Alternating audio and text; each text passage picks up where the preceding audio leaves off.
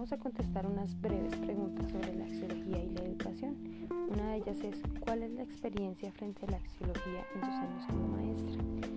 Eh, no llevo mucho como maestra, la verdad, eh, pude hacerlo por medio año, por la pandemia, pero vivenciamos la axiología por medio de un plan que se hacía en el jardín, donde se hablaba del buen comportamiento y de los valores. Cada jueves se enviaba una carpeta que se llamaba Me Conozco eh, y por medio de cuentos y actividades o videos se trabajaban los valores y cómo eh, reforzarlos en casa. Este proceso eh, era un poco lento porque si bien se mandaban las actividades y se trabajaban los valores con el niño desde el jardín, la respuesta de la casa era muy poca por el mismo trabajo de los padres. los padres estaban trabajando y los niños estaban eh, siempre con una nana o con alguien que los cuidaba, que obviamente no era la que debía contestar estas preguntas. Entonces de 11 niños que teníamos, siempre recibíamos tres o cuatro carpetas con los trabajos o con el tema que se llevaba a cabo.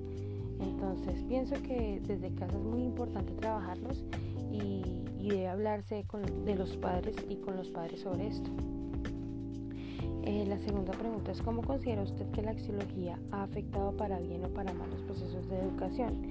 Eh, considero que la axiología afecta en buen sentido a la construcción del ser humano. El ser humano está en una constante búsqueda y en el proceso de su, y en el proceso de su propio conocimiento y para esto requiere del otro.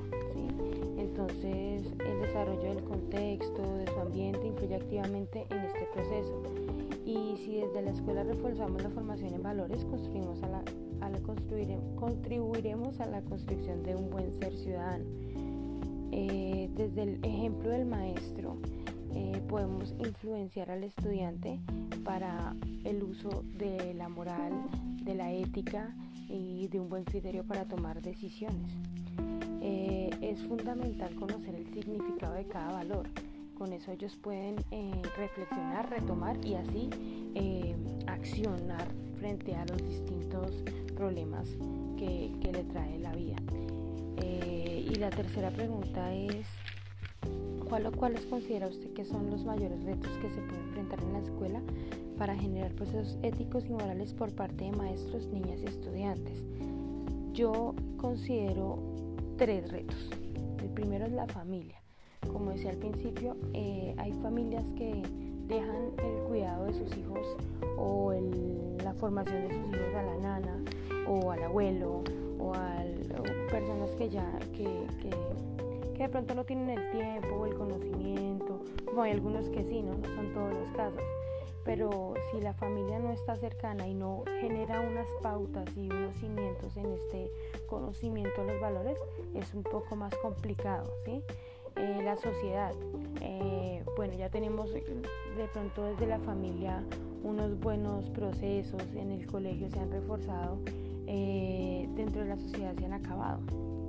Estamos en una sociedad que ya no transmite buenos valores, en una sociedad que es audiovisual y que, que no, dentro de ese medio no hay muy buenos ejemplos. Entonces es un poco complicado trabajarlo con teniendo este ejemplo siempre a la vista. Y el Estado, porque si hemos creado buenas pautas, buenos criterios, eh, conocen el significado del valor, pero tienen que pelear por sus derechos, eh, por salir adelante. Su criterio empieza a cambiar y empieza a modificarse al fin de, conseguir lo que necesitan. Entonces, eh, pienso que sí, tienen que tener cimientos, eh, conocimiento sobre la ética que se debe manejar, la moral, y pues ya depende de ahí para y de los distintos factores para, para pues al final tener un resultado, Pero sí siempre se deben tener, se deben conocerlos, pienso que, no sé, y también las creencias. Eh, depende de esto el, resultado de, de lo que en un ser para la sociedad. Gracias.